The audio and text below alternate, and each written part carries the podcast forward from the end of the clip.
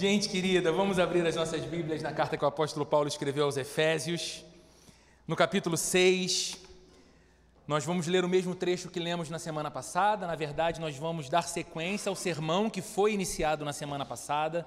Hoje nós concluímos com a segunda parte da exposição desse trecho que se encontra em Efésios, no capítulo 6, do versículo 14 até o versículo 17. Se por acaso você não esteve conosco na semana passada e não teve a oportunidade de ouvir a mensagem da semana passada, fique tranquilo, eu espero que você não se sinta perdido na mensagem de hoje, espero que não fique de fato, mas você pode ah, ouvir a mensagem anterior e todas as outras mensagens dessa série, que a gente está caminhando agora para a conclusão, em provavelmente mais duas semanas, aos Efésios. Ah, são mais de 60 mensagens, você encontra todas elas disponíveis no canal da Igreja Plena Rio no YouTube, nas plataformas de streaming como Spotify, Google Podcast, Apple Music, Deezer e outras. Para isso, basta você pesquisar em qualquer desses lugares, Igreja Plena Rio. Você vai ver a arte da nossa série aos Efésios e vai poder ali acompanhar as mensagens anteriores. Então, palavras do apóstolo Paulo aos cristãos da cidade de Éfeso, registradas na carta que ele escreveu no capítulo 6, a partir do verso 14, diz assim a Bíblia: Assim, mantenham-se firmes, cingindo-se com o cinto da verdade, vestindo a couraça da justiça e tendo os pés calçados com a prontidão do evangelho da paz. Além disso, usem o escudo da fé, com o qual vocês poderão apagar todas as setas inflamadas do maligno. Usem o capacete da salvação e a espada do Espírito, que é a palavra de Deus. Até aqui, vamos orar mais uma vez. Senhor, obrigado porque estamos reunidos aqui nessa manhã e ao nosso coração foi, foi concedida a graça de falarmos contigo, Senhor, sabendo que somos ouvidos, cantarmos para o Deus das nossas vidas, sabendo que a nossa adoração imperfeita chega ao teu trono celestial como um aroma agradável, porque ela é oferecida em nome de Jesus e através da obra perfeita que o teu filho realizou por nós. Agora, Senhor querido, o que nós te pedimos com grande expectativa é que o Senhor, pela tua palavra viva e eficaz, nos fale ao coração de todos nós, Senhor que aquelas distrações que têm o poder de nos roubar desse lugar, estando aqui fisicamente, porém emocionalmente, intelectualmente distantes daqui, que elas sejam removidas da nossa mente pelo poder do Teu Espírito Santo. E que o Senhor nos permita, Senhor, ouvir para além da voz daquele que prega, para além das palavras daquele que escreveu o sermão, que o Senhor nos permita ouvir a Tua bendita voz ressoando sobre nossa alma, Senhor, nos permitindo considerar o caminho que o Senhor nos propõe para a vida. E isso nos alegre, isso nos encha o coração de inspiração para a nova semana, isso nos fortaleça os passos da caminhada cristã, em nome de Jesus e para a tua glória nós oramos. Amém. Queridos, foi Rui Barbosa, o famoso jurista, diplomata, membro fundador, um dos fundadores da Academia Brasileira de Letras, seu segundo presidente depois de Machado de Assis, quem escreveu certa vez o seguinte, disse certa vez o seguinte: o exército pode passar 100 anos sem ser usado, mas não pode passar um minuto sequer sem estar preparado. Ele disse isso certa vez num discurso para militares e afirmou isso: o exército pode passar 100 anos sem ser requisitado, mas não pode passar um minuto sequer sem estar preparado. Ou seja, aqueles que têm o dever de proteger o país precisam estar prontos para agir em qualquer momento que a ação se faça, se faça necessária. Em qualquer momento. Sempre prontos. E aqui, queridos, nós temos um princípio para a vida. Um princípio para a vida de todos nós. Porque, embora a maioria de nós tenha a consciência de que a vida é sim muito complexa, embora a maioria de nós tenhamos a consciência de que as surpresas com as quais nos deparamos podem nos pegar desprevenidos, nós devemos, com o maior empenho possível, estar prontos para encarar de frente tudo o que a vida coloca em nosso caminho, não é verdade? Nem sempre nos sentimos prontos. Nem sempre nos sentimos absolutamente preparados, porque sabemos que a vida é demandante, complexa, desafiadora e muitas vezes surpreendente. No entanto, de alguma forma, e isso é algo que nos distingue na vida adulta, adultos sabem que em boa parte do tempo e em boa medida de nossas vidas, nós precisamos estar mais ativos, mais preparados para enfrentar aquilo que vai aparecer em nosso caminho. Protegemos as nossas crianças. Não esperamos que os nossos filhos pequenos ou adolescentes tenham esse grau de responsabilidade e expectativa. Eu estou pronto para enfrentar tudo. Não. Nós os amparamos. Nós entendemos que há um nível necessário de desenvolvimento emocional e cognitivo que os prepare e também com experiências que os prepare para a dureza da vida. Mas adulto, o adulto sabe que os desafios são reais, mas nós precisamos, em alguma medida, estar prontos para eles. E essa, queridos, é também, esse é também um princípio da vida cristã. E essa é a razão de Paulo falar as palavras que nós estamos lendo aqui e que desde a semana passada nós estamos refletindo. Porque o que, que Paulo está dizendo no contexto dessas palavras que nós lemos aqui desde a semana passada? Ele dá por certo que os cristãos enfrentam e enfrentarão batalhas durante toda a vida. Que viver é lutar, que viver é batalhar. Mas que essas batalhas não são apenas contra as circunstâncias difíceis da vida, mas que essas batalhas são também contra seres espirituais que militam contra os filhos de Deus. Paulo é muito claro nesse texto quando diz que a nossa luta não é contra seres humanos, mas contra principados e potestades, contra os dominadores deste mundo de trevas. Paulo está abrindo os nossos olhos ou re, realçando algo que deveria ser certo para todos nós como cristãos, que para além da dimensão do que os nossos olhos podem ver, há uma batalha espiritual que acontece contra a sua vida e contra a minha vida se nós estamos em Cristo. Esses seres espirituais militam contra os filhos de Deus, tentando abatê-los armando contra eles ciladas para que tropecem, distraindo a sua atenção de Deus e tentando focar a atenção desses cristãos em outras coisas. Para quê? Para que, esquecendo-se de Deus, para que, deixando de considerar a Deus, para que, deixando de procurar a Deus e a partir de Deus todas as demais coisas que Ele pode oferecer a você e a mim, Vivamos a nossa vida como quem está tateando no escuro em busca de felicidade, plenitude, realização fora de Deus. E a Bíblia diz, e Paulo reforça isso, que essa é uma estratégia, é uma cilada desses seres espirituais que militam contra nós e que tem o objetivo de que você e eu não experimentemos a alegria do Senhor, que é a nossa força. A alegria de andar com Deus, de pertencer a Deus, de ser sensível a Deus. Essa é a razão, então, de Paulo falar que o cristão deve estar constantemente vestido com uma armadura. Assim como aqueles soldados romanos da época de Paulo vestiam-se, soldados que ele, que ele precisava olhar o tempo todo, que estando preso ele via constantemente em sua roupa militar, com a sua armadura. E na semana passada nós vimos, de um total de seis peças da armadura que Paulo descreve do soldado romano, nós vimos as três primeiras peças que compõem essa armadura do cristão e qual o valor delas para a nossa vida. Então, nós falamos aqui sobre o cinto da verdade, que é algo que firma e ajusta a nossa vida. E entendemos então que o cristão é chamado para ser alguém que firma a sua vida, que ajusta a sua vida com a verdade de Deus aquilo que dá estabilidade, aquilo que, que dá modelagem para a vida de um cristão é a verdade que vem de Deus. Nós vimos Paulo falando sobre a couraça da justiça.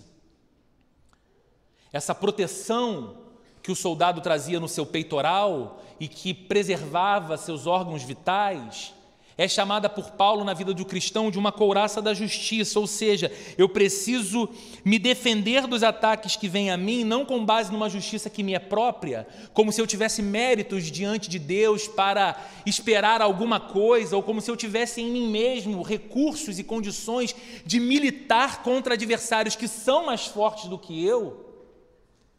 Paulo diz: a sua defesa é a justiça de Cristo sobre você. Que diz que a despeito dos seus pecados, Deus te amou e enviou seu filho a esse mundo para viver a vida que você jamais viveria e te oferecer perdão, graça, reconciliação com Deus e ser alguém que o justo Deus declara a seu respeito como sendo uma pessoa justa ou justificada pela obra de Jesus. E Paulo diz que isso é uma defesa para nós. Lembrar da justiça de Cristo, pregar para o próprio coração a justiça que nós encontramos em Cristo diariamente, é uma defesa para os ataques que recebemos. E vimos ainda Paulo falando sobre os pés calçados com o evangelho da paz.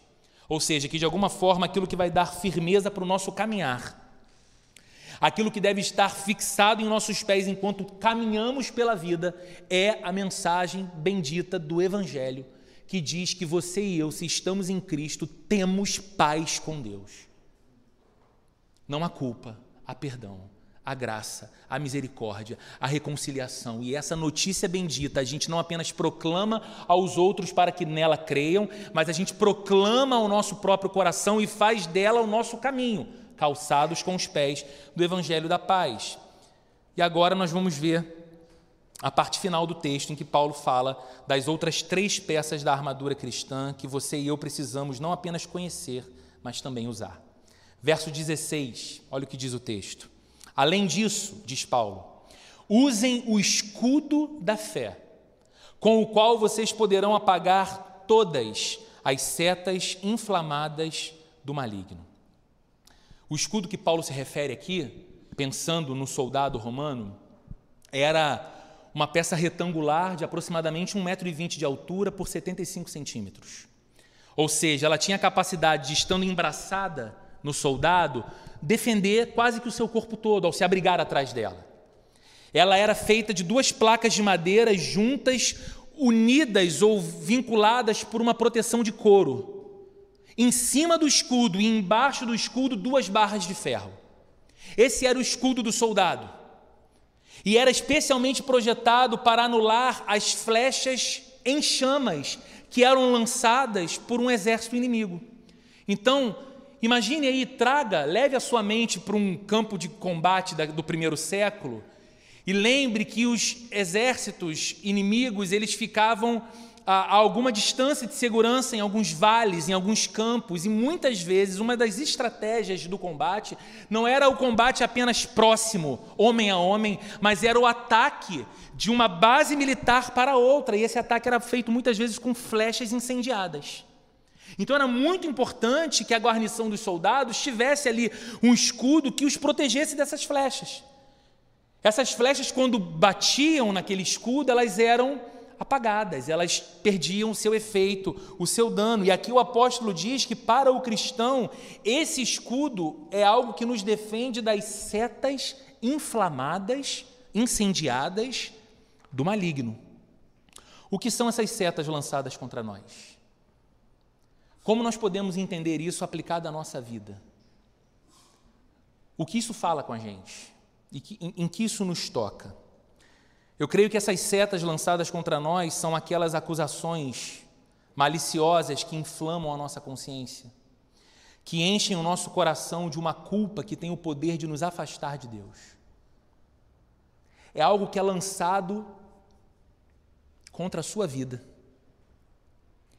e que, se de alguma forma te atinge, é uma acusação diretamente do inferno que é lançada contra a sua vida mas que quando te atinge, quando acerta no ponto em que você está vulnerável ou desprotegido, tem um poder de causar um grande dano em você, porque inflama a sua consciência, te enche de acusação, te faz sentir uma culpa que não te leva ao arrependimento, mas há uma culpa que te leva a fugir de Deus.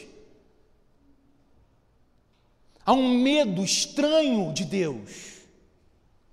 E queridos, muitas vezes essa flecha incendiada, ela não tem horário nem local certo para ser lançada contra nós. Você pode muitas vezes estar num culto como que nós estamos. Você pode estar de olhos fechados, cantando com sinceridade de coração o que a letra da música diz, e de repente sobre a sua mente vem uma cena. Uma lembrança acusadora de algo que já está no passado, algo que foi lavado e remido pelo sangue de Jesus, mas aquilo vem como uma seta ao seu coração acusadora, dizendo: para quem você está cantando? Quem é você dizendo essas palavras? Quem é você para se achar digno de um Deus que é santo, falando o que você está falando agora? E de alguma forma, se desprotegidos estamos, o nosso coração é inflamado por essa verdade, ou melhor, por essa mentira e a gente foge de Deus. E a gente corre de Deus. Essas setas inflamadas são também pensamentos indevidos que tentam se instalar em nós. Lembra de Martinho Lutero dizendo: Eu não posso evitar que os pássaros sobrevoem minha cabeça, mas posso impedir que façam um ninho nela? Pensamentos nos vêm, mas muitas vezes a seta que é lançada diretamente do inferno contra as nossas vidas é de um pensamento que tende a se instalar. Às vezes, pensamentos de desobediência. Por que permanecer fiel? Por que obedecer a Deus? Por que querer levar a Bíblia, sim, ao pé da letra, em pleno século 21? Será que você não pode reconsiderar aqui e ali? E você começa a conversar com esses pensamentos.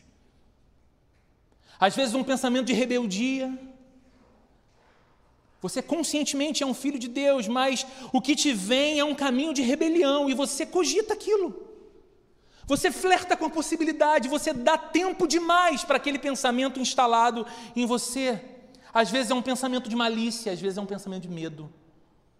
Note, queridos, pela descrição feita por Paulo aqui, se trata de algo que tem um poder letal.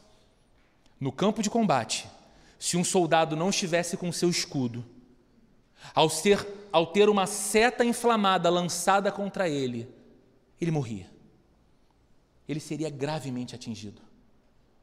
E Paulo aqui está dizendo que você e eu precisamos ter embraçado um escudo que ele chama de escudo da fé como a única coisa que tem o poder de neutralizar essas setas que são lançadas contra a minha e contra a sua vida. E essa é a nossa esperança. Há um escudo com o qual nós podemos apagar e anular todas essas setas inflamadas. O escudo da fé. O que é isso, queridos? O que nos valerá de proteção é a nossa fé e a nossa confiança em nosso Senhor e nosso Salvador Jesus Cristo. Entenda, é mais do que uma simples crença.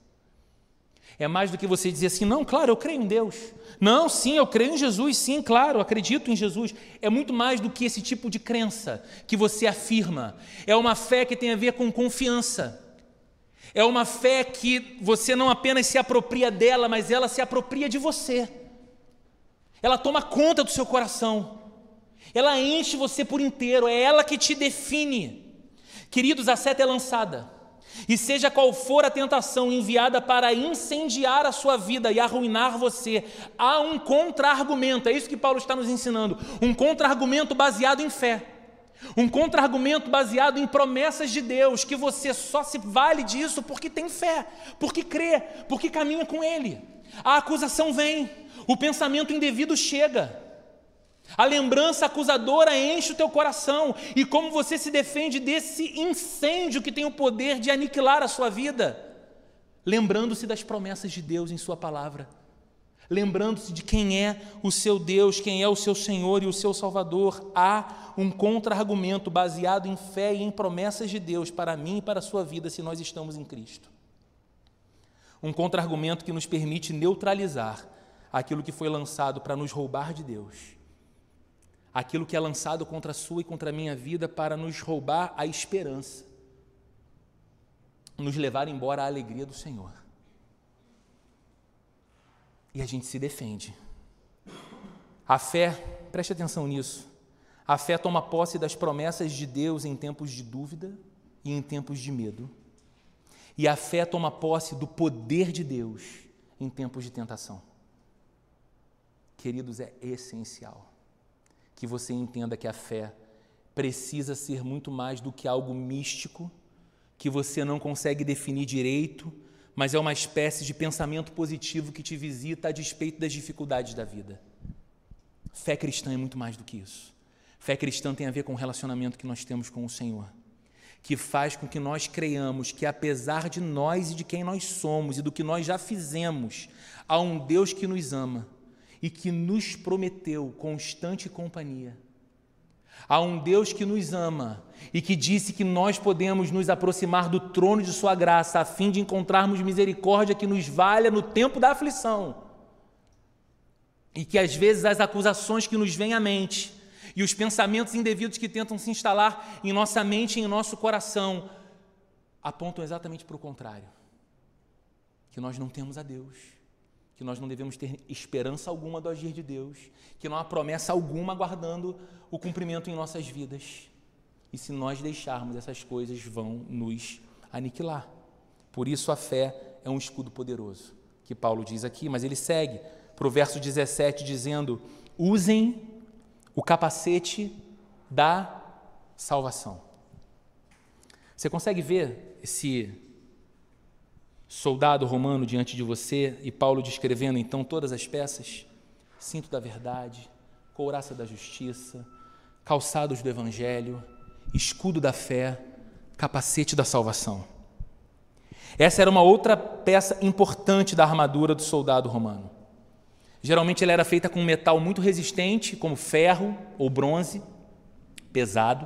Então na parte de dentro tinha um feltro ou uma espécie de espuma que, que, que, protegia a cabeça quando era encaixada sobre ela e de modo que tornasse também o peso daquele capacete tolerável.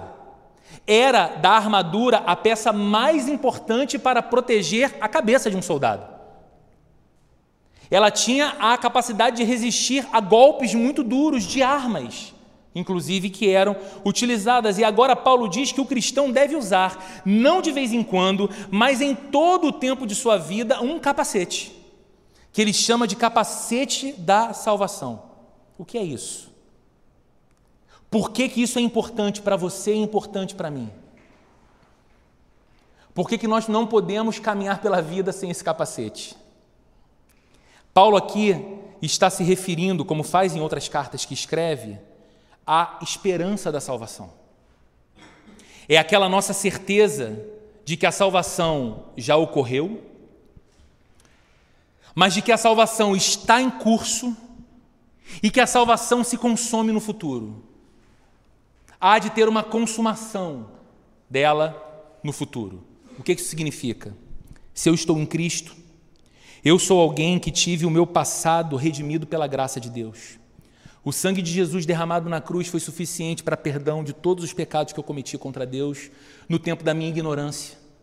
Quando eu não o amava, quando eu não o queria, quando eu não tinha nenhum tipo de afeto ou inclinação por ele, a graça de Jesus foi suficiente para transformar um vil pecador como eu em um filho de Deus. Nesse sentido, o cristão diz: Eu fui salvo.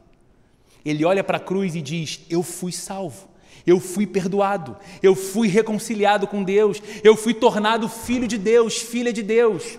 Mas, num outro sentido, o cristão olha para o presente. E quando olha para o presente, ele vê uma salvação que está em curso na sua vida. Ou seja, ele conta com uma graça de Deus que lhe é diária. Diariamente Deus o está salvando da realidade do pecado, diariamente Deus o está salvando do mal, diariamente Deus o está salvando daquilo que tem o poder, de outra maneira, de roubá-lo do próprio Deus. Diariamente há uma expressão de salvação na vida do cristão, mas o cristão é alguém também que olha para o futuro com muita esperança. Por quê? Ele sabe que aquela salvação que teve início com a obra de Jesus Cristo realizada na cruz do Calvário será completa e definitiva quando o seu Senhor e Salvador Jesus voltar pela segunda vez para reinar eternamente com os seus e a sua igreja. Então, o que Paulo está falando aqui, que é esse capacete da salvação, é isso que de alguma forma está na nossa mente, ocupa os nossos pensamentos e que nos lembra e nos fala o tempo todo dessa realidade da salvação. Ou seja, que aquilo que nos protege os pensamentos é a medida da salvação que nós já recebemos, o perdão dos pecados, a inclusão na família de Deus, a expectativa confiante da plena salvação naquele último dia. E qual é a importância disso e por que você não deve remover por nenhum minuto sequer esse capacete da salvação da sua vida e da sua cabeça? Eu tenho algumas respostas para essa pergunta e eu espero não desanimar você. Mas se existe algo de tudo que Paulo descreveu até aqui, que eu acho absurdamente essencial que esteja sobre a minha vida 24 horas por dia, é esse capacete da salvação. Por quê? Porque a realidade que nos cerca é caótica.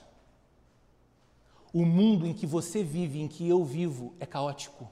Convidativo por si só à depressão, ao desassossego e à desesperança. Basta esse fato para eu ter a certeza de que preciso de algo que me proteja a mente e os pensamentos constantemente. Porque os, o, o que os meus olhos veem de uma realidade é terrivelmente caótica. Queridos, nós vivemos num país onde grande parte da população se mata de trabalhar 12, 14 horas por dia, seis vezes por semana e mal consegue ter direito o que comer na mesa. Nós vivemos numa cidade em que, se você passar às seis e meia da manhã ou às sete da manhã na Avenida das Américas, você vai ver BRTs abarrotados com porta aberta e pessoas quase que pelo lado de fora tentando chegar em seus locais de trabalho. Mas se você passa pela Avenida das Américas às 11 horas da noite, você vai ver BRTs lotados, muitas vezes indo até Santa Cruz, com aquelas mesmas pessoas que você sabe que às seis e meia da manhã do dia seguinte estarão ali outra vez. Mas é uma vida e é um trabalho e é um esforço enorme, físico, mental, emocional, por uma recompensa muito pífia, muito aquém de um trabalhador poder oferecer dignidade para sua própria família. Nós vivemos num mundo onde a vida humana parece não valer nada. E a gente vê a explosão da violência em todo canto, de todo tipo, com toda a gente. Você e eu vivemos num mundo de feminicídio, de abuso infantil. Você e eu vivemos num mundo que para matar basta você não validar um voucher de desconto na fila do drive-thru da lanchonete. Para esfaquear, basta você ser fechado no trânsito. A vida humana parece valer nada. E aí você diz: Ah, Roberto, isso é problema de terceiro mundo, isso é coisa do Brasil. Se você, como eu, gosta de futebol e pôde assistir ontem a final da Champions League, em Paris, pessoas com ingresso tentando entrar no estádio, eram contidas pela polícia com gás de pimenta, crianças inclusive. Porque alguns invadiam, alguns pulavam, mas tinha gente legitimamente no local. Mas você vê, o primeiro recurso é agredir, é gerar algum dano físico no outro, é considerar assim o outro como menos do que eu. A gente vive num mundo em guerra, gente. Não só a Rússia com a Ucrânia. A gente vive num mundo em que o tempo todo o cenário geopolítico fica alertando para a gente o seguinte: olha, o pessoal das armas nucleares eles estão cada vez mais preparados para o que pode surgir. E de vez em quando uma ameaça vem. E de vez em quando um teste é feito lá no meio do oceano e a gente diz, mas isso não vai dar em nada. Mas a gente vive nesse constante cenário de instabilidade. A gente vive numa sociedade de valores arbitrários. Mentira, traição, exploração do outro. Me responde, gente, que vida é essa? Isso só causa perplexidade a mim. É só a mim que causa esse pavor, essa ideia de que as pessoas acordam e dormem diariamente para viverem a vida nesse mundo, colocam filhos nesse mundo, e se elas não têm a esperança do Evangelho, que é o que a gente vai falar aqui agora, se elas não têm a certeza de que há um Deus nos céus que vê todas as coisas, que há de julgar todas as coisas e que está fazendo uma obra nesse mundo e chamando homens e mulheres à mudança de vida e ao arrependimento, se a gente não acredita nisso, queridos, tudo é caos. Você se torna um sujeito muito ruim se pensa em ter filhos para colocá-los nesse mundo. Quando a parte mais cruel chegar, você não terá mais força física ou talvez vida para ser por eles, para socorrê-los. Então, por que, que eu preciso desse capacete como é que ele funciona? Você olha para tudo isso e você é lembrado de uma coisa: há uma salvação. Há uma salvação. O Deus que criou o mundo não para ser o que ele é hoje, perdoou os meus pecados. O Deus que criou o mundo não para ser o que ele é hoje, me ofereceu uma nova vida através de seu filho e uma esperança que é viva. Uma esperança que é inescapável de que Ele vai restaurar todas as coisas, Ele prometeu, e mais, Ele disse que eu estou inserido nesse plano de restauração, que isso está acontecendo, isso já começou na minha vida, isso vai ter dimensões globais. Jesus está agindo na história, Jesus está usando a sua igreja no mundo, Jesus está reunindo o seu povo santo, oriundo de toda parte, de toda língua, de toda cultura, e ele virá novamente, é o que diz a Bíblia, ele virá em glória, ele virá em poder para julgar a terra com justiça, e ele reinará para todo sempre com aqueles que foram lavados e remidos no seu sangue, e que o tem como Senhor e como Salvador. E aí ele prometeu algo. E o último livro da Bíblia registra isso para você e para mim. O Apocalipse diz que chegará o tempo quando o Senhor voltar e nós reinarmos com Ele, que não haverá mais dor, não haverá mais choro, não haverá mais enfermidade, não haverá mais injustiça, não haverá mais miséria, não haverá mais violência, não haverá mais desigualdade, não haverá mais guerras, nem haverá mais morte. Aliás, nem o brilho do sol haverá mais, porque diz o livro de Apocalipse que o brilho da glória de Deus iluminará todas as coisas. Queridos, pronto, fim do caos. Acabou a depressão. Por que você precisa desse capacete? Porque é esse capacete que te permite enxergar a realidade como Deus a vê. E não apenas como os nossos olhos naturais podem ver, é uma injeção de ânimo, é uma injeção de esperança que nos faz seguir em frente com a cabeça erguida. Como dizia o grande teólogo do passado, Charles Hodge, o que adorna e protege o cristão, o que o capacita a levantar a cabeça com confiança e com alegria, é o fato de ser salvo e de ter essa bendita esperança de salvação. O que nos faz caminhar de cabeça erguida, queridos, nessa vida desafiadora, é que sobre essa cabeça da gente está uma peça importante da armadura cristã, o capacete da salvação, que me faz lembrar o tempo todo o Deus que não entregou a minha vida, a minha própria sorte, ao meu próprio destino natural, mas interviu em minha história. Não apenas interviu na história de um indivíduo, mas ele interviu na história desse mundo criado por ele para a glória dele. E ele não vai deixar as coisas como elas estão. Ele voltará não mais como um frágil bebê nascido numa estrebaria em Belém, mas ele virá como o Rei dos Reis, o Senhor dos Senhores, anunciado por seus anjos do céu. Todo olho verá, toda língua confessará que Jesus Cristo é o Senhor dos Senhores, e todo joelho se dobrará diante dele, e naquele dia haverá juízo.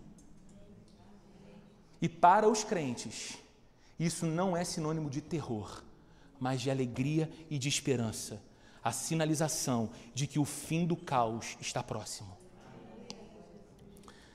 Usem o capacete da salvação e a espada do Espírito, que é a palavra de Deus. Última peça da armadura que Paulo diz aqui é a espada. A palavra grega usada por Paulo aqui para falar espada é machaira. A machaira era uma espécie de espada curta. Não é aquela espada longa do samurai que a gente está acostumado a ver nos filmes ou dos grandes guerreiros, mas era uma espada mais curta. E nós temos duas informações ou observações importantes sobre ela. Primeiro, de todas as peças da armadura, essa é a única utilizada não apenas para defesa, mas sobretudo para o ataque. Você percebe? Você não ataca com escudo, você não ataca com capacete, você não ataca com a couraça, você não ataca com a sandália, você, mas você ataca com a espada. Segundo, por ser uma espada pequena, isso indica que ela era usada no confronto mais próximo, com o inimigo perto. E Paulo está usando aqui intencionalmente essa espada pequena como uma peça da nossa armadura, porque ele está dizendo que há momentos em que o combate se configura diante de nós com o inimigo muito perto. Ele veio para muito perto, quase ao ponto de que possamos sentir o hálito dele. E aqui Paulo diz então para o cristão que essa arma de ataque é a espada do Espírito, que é a palavra de Deus. Ou seja, é a palavra de Deus que o Espírito nos concede, que o Espírito nos comunica, que o Espírito nos revela. E juntamente com isso, o Espírito nos oferece a habilidade de nos valermos dela no confronto com o inimigo. Quem fez isso? Quem usou a palavra de Deus como uma espada contra o inimigo e que está registrado na Bíblia e que nós conhecemos? Jesus. Olha o texto que fala sobre isso. Leia comigo Mateus capítulo 4, do verso 1 ao verso 11. O texto vai ser projetado aqui também. É um relato lindo, porque Jesus havia acabado de ser batizado por João Batista. As pessoas que estavam na cena do batismo testemunharam uma voz vinda dos céus dizendo: Este é o meu filho que me dá prazer. E a Bíblia diz que logo em seguida, entrando no capítulo 4 de Mateus, olha o que diz o texto. Então, Jesus foi levado pelo Espírito ao deserto para ser tentado pelo diabo. Lá na frente, o autor da carta aos Hebreus vai dizer que Jesus, assim como você e eu, foi em todas as coisas tentado, mas diferentemente de nós, ele não pecou. Mas para nos ser um Salvador, ele tinha que ter provado o que nós provamos. Ele venceu onde nós falhamos. Por isso nós vencemos nele. Nós vencemos com ele. Jesus foi levado pelo Espírito ao deserto para ser tentado pelo diabo. Depois de jejuar 40 dias e 40 noites, teve fome. O tentador aproximou-se dele e disse: Se és o filho de Deus, manda que estas pedras se transformem em pães. Veja aqui, queridos, qual é a estratégia do tentador. Quando Jesus está vulnerável, porque o texto diz ele teve fome, o tentador veio para perto para bem perto. E sabe onde vem a tentação? Ao questionar se você de fato é um filho de Deus ou uma filha de Deus. Você está com fome? Mas você não é um filho de Deus? Então faz o seguinte: pede aí para que essas pedras aqui se transformem em pães. Você está com fome, Deus vai te deixar com fome? Deus, que você está dizendo que é seu pai, não vai te alimentar? Veja, queridos, a tentação não é apenas um teste de poder. Vem cá, Jesus, deixa eu ver se você é poderoso mesmo. Faz uma magia aqui, transforma a pedra em pão. É muito mais profundo.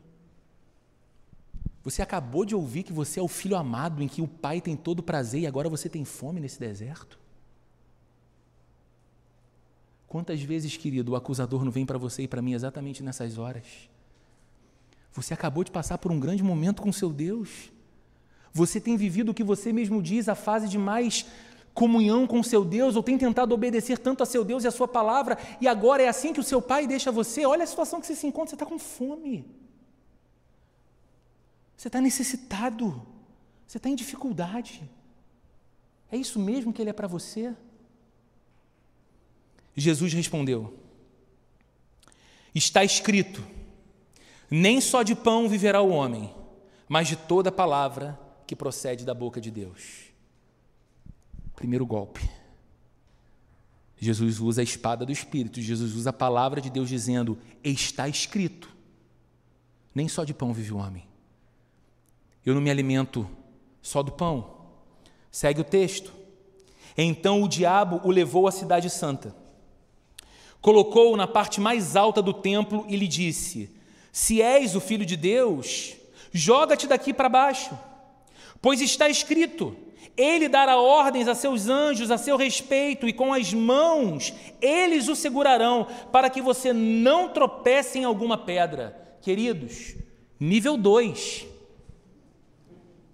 Agora o tentador chega para perto, continua questionando se você é ou não é filho de Deus, filha de Deus, mas olha o que, que ele usa: a palavra que você usou contra ele, porque ele também a conhece e diz o seguinte: veja bem, lança-te daqui, mergulha nesse teu empreendimento, vai de cabeça nisso que você quer investir, afinal de contas, a palavra do seu pai diz que ele vai dar ordens aos anjos para que segurem você. Pode parecer uma loucura, um voo de um super-herói sem capa, mas o seu pai, se você é filho de Deus, ele vai agarrar você, ele vai livrar você. É a palavra do tentador, muitas vezes tentando colocar o seu coração e o meu coração na seguinte estação: por que não? Por que não fazer?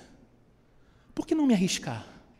Por que não me lançar? Não, eu não tenho uma palavra direta de Deus sobre isso, não, eu não tenho meu coração em paz, não, na verdade eu sequer orei sobre isso, mas por que não me atirar daqui lá para baixo?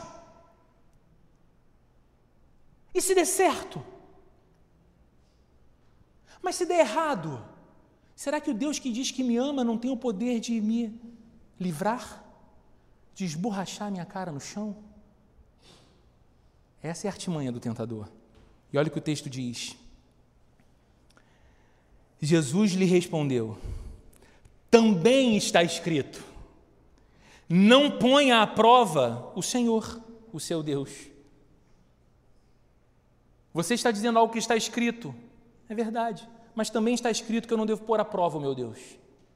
Eu não devo agir insensatamente esperando que o meu Deus me livre das minhas loucuras, da minha insanidade.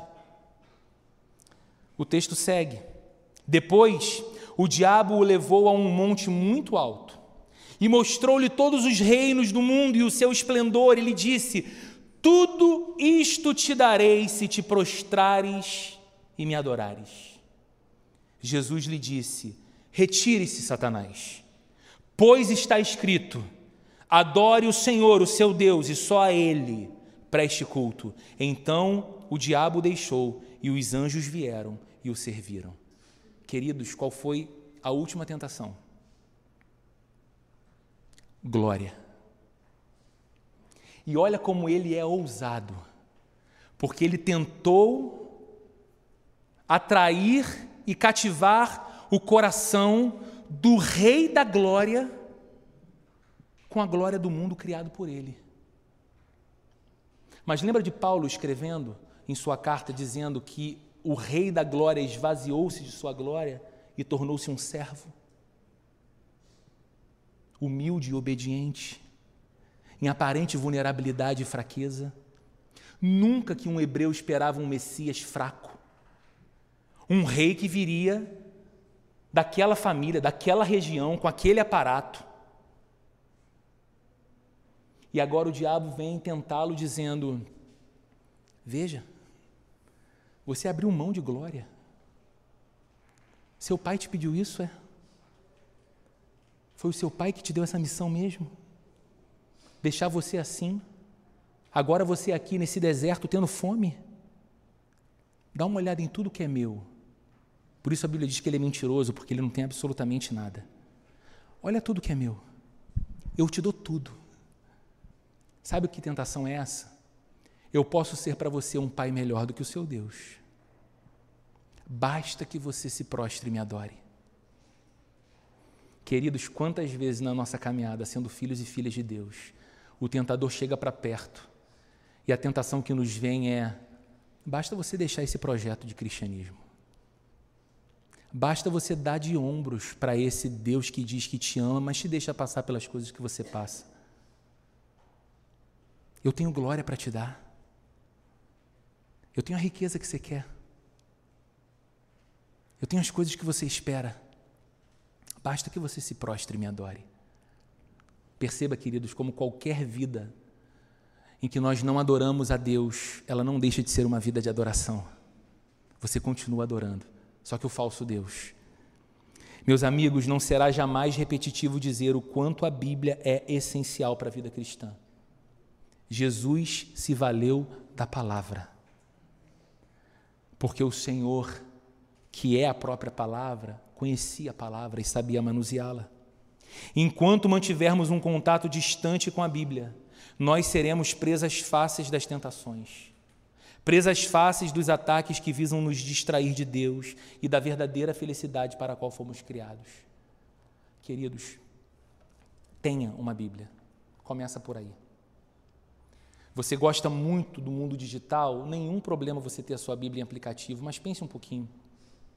Você lê a Bíblia naquele mesmo instrumento que você recebe as notificações dos seus grupos de amigos, dos seus grupos de trabalho, os seus e-mails profissionais, as, a, a, os informativos das suas redes sociais. É impossível que a sua mente não fique distraída. E aí o seu contato com a Escritura vai ser um contato muito raso. Tenha uma Bíblia. Escreve na sua Bíblia. Marca com cor na sua Bíblia. Lê uma palavra, lê uma promessa, o Espírito falou ao seu coração, escreve seu nome ali do lado. Não tenha medo, nem se apavore, pois eu sou contigo. E você leu aquilo naquela semana que o pavor queria te derrubar. Escreva o seu nome ali: Marcos, Jurandir, Alberto, Roberto. Escreva.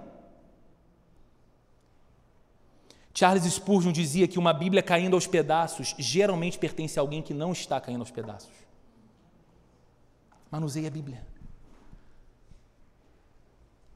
Manuseie ao ponto, não é por relaxamento não, mas manuseie tanto. E a gente tem aquelas partes favoritas, né? E aí você vê, meu Deus, a página está caindo, a folha está caindo, não tem problema. Significa que a sua vida não está caindo, porque você está em contato com esse livro que tem o poder de te defender. Queridos, concluindo, eu avancei o meu horário. Como que a gente pode ir embora colocando essas coisas em prática na nossa vida? Eu quero te propor três coisas para refletir e praticar. Primeiro, confie em Deus. Confie no caráter de Deus e nas promessas de Deus como um escudo que te protege. Isso é fé. Não pense que fé é se Deus quiser, amanhã não chove. Se Deus quiser, quando eu viajar, a praia vai estar boa. Isso é pensamento positivo, tudo bem você ter. Se Deus quiser, o Botafogo vence hoje. Pensamento positivo, mas não é fé. Muitas vezes é até loucura.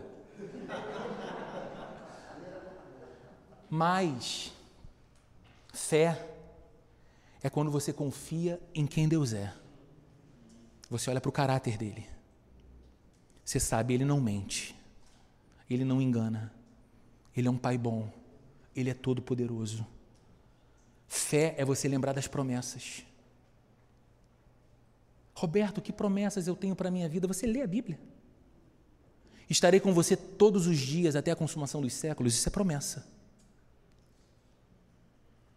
Portanto, aproxime-se do trono da graça para encontrar misericórdia que lhes assista no tempo da aflição. Isso é promessa. Lancem sobre ele toda a vossa ansiedade, porque ele tem cuidado de vocês, isso é promessa. Não fiquem preocupados com o pão que vocês vão comer, o que vocês vão beber ou a roupa que vocês vão vestir. Os pagãos buscam isso. O Pai Celestial de vocês sabe de tudo que vocês necessitam. Ele é um provedor fiel. Busque em primeiro lugar o reino de Deus e a sua justiça, e todas as outras coisas lhes serão acrescentadas. Isso é promessa. Então, use essa sua fé como um escudo que te defende. Em segundo lugar, reflita diariamente na obra da salvação. E deixe que isso se transforme numa blindagem para os seus pensamentos. Porque os ataques vão continuar vindo, queridos. As tentações vão continuar chegando. Aquele seu desejo de talvez num instante se rebelar, desobedecer, andar para longe de Deus, ou acreditar que aquela culpa que mais uma vez aquela lembrança acusadora te faz sentir é uma culpa que nunca mais vai sair de dentro de você e vai te tornar indigno de Deus para sempre. Essas coisas só vão ser combatidas quando você estiver com esse capacete da salvação, lembrando e refletindo nessa obra diária do Salvador. Não fui eu que salvei a mim mesmo, foi Ele que me salvou. Foi por graça, foi por amor, foi por misericórdia. Eu fui alvo desse tão grande amor e eu vou pregar para mim essa verdade. O Deus que fez isso por mim continuará cuidando da minha vida. Terceiro e último, tome a decisão. Faça isso hoje Tome uma decisão diante de Deus de se dedicar intencionalmente à Bíblia. Ler a Bíblia, estudar a Bíblia, conhecer a Bíblia, ensinar a Bíblia. Você não precisa se matricular na escola teológica reformada. Se quiser, é bom que faça. Procura o Fernando. Ele vai te dar as informações e você estuda teologia. Mas o que eu estou dizendo não precisa passar por aí. Basta que você tenha contato regular com a sua Bíblia. Leia, estude, procure alguns livros que vão te ajudar a compreender melhor o texto bíblico. Se valha de comentários bíblicos para te ajudar a ler o texto e te trazer maior compreensão. Conheça a sua Bíblia ao ponto de ser capaz de ensinar a outros. Queridos cristãos com 10, 15, 20 anos de caminhada cristã nunca ensinaram a Bíblia sequer para uma criança. E não estou diminuindo ou dizendo que é mais fácil ensinar para a criança, muitas vezes é mais difícil, mas às vezes para a criança dentro de casa. Entenda, 40 minutos, 50 minutos da sua semana num domingo jamais serão suficientes.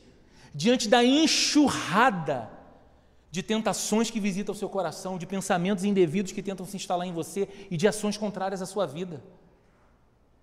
Pegue o texto daqui, se for o caso, e continue ao longo da semana estudando, meditando, refletindo, considerando. Faça perguntas para ele. Coloque sua vida nele. Isso deixará você treinado, treinada, para contra-atacar o inimigo. Eu encerro lembrando a você o texto que se encontra em Tiago, capítulo 4, verso 7, também projetado aqui, em que Tiago diz assim: Portanto, submetam-se a Deus resistam ao diabo e ele fugirá de vocês. Como que você resiste? Espada em punho. Ele vem para perto. Ele vai questionar, ele vai desafiar você. Mas ele só vai fugir quando você golpeá-lo com a espada do Espírito, que é a palavra de Deus. Vamos orar? Senhor, nós somos pessoas inadequadas em nós mesmos mas precisamos estar diariamente vestidos dessa armadura, Senhor. Então, o que eu te peço, Senhor, é para cada um de nós aqui nessa manhã, é que o Senhor nos permita ser esses homens e mulheres equipados para essa vida, para os enfrentamentos que temos, para a batalha que nos aguarda sempre, com o cinto da verdade, a couraça da justiça os pés calçados com a prontidão do evangelho da paz, tendo embraçado o escudo da fé, o capacete da salvação e a espada do Espírito, que é a palavra de Deus. Senhor, faz de nós estes homens e mulheres que confiam no Senhor, no seu caráter e nas suas promessas, ao ponto de fazer dessa fé um escudo que nos defende das setas inflamadas. Faz de nós, Senhor, homens e mulheres tão apegados à maravilhosa salvação que recebemos de graça, que meditamos nessa salvação constantemente fazemos dela uma espécie de blindagem para nossa mente quando o nosso inimigo quer nos acusar e nos levar para longe do Senhor. Que nos lembremos que já fomos trazidos com mãos de amor para perto do Senhor, para o teu coração. E Deus amado, põe em nossas mãos, Senhor, essa espada que não apenas nos defende, mas que também ataca aquele que vem contra nós. A tua palavra, a palavra viva do Deus vivo, torna-nos apaixonados pela Bíblia, Senhor.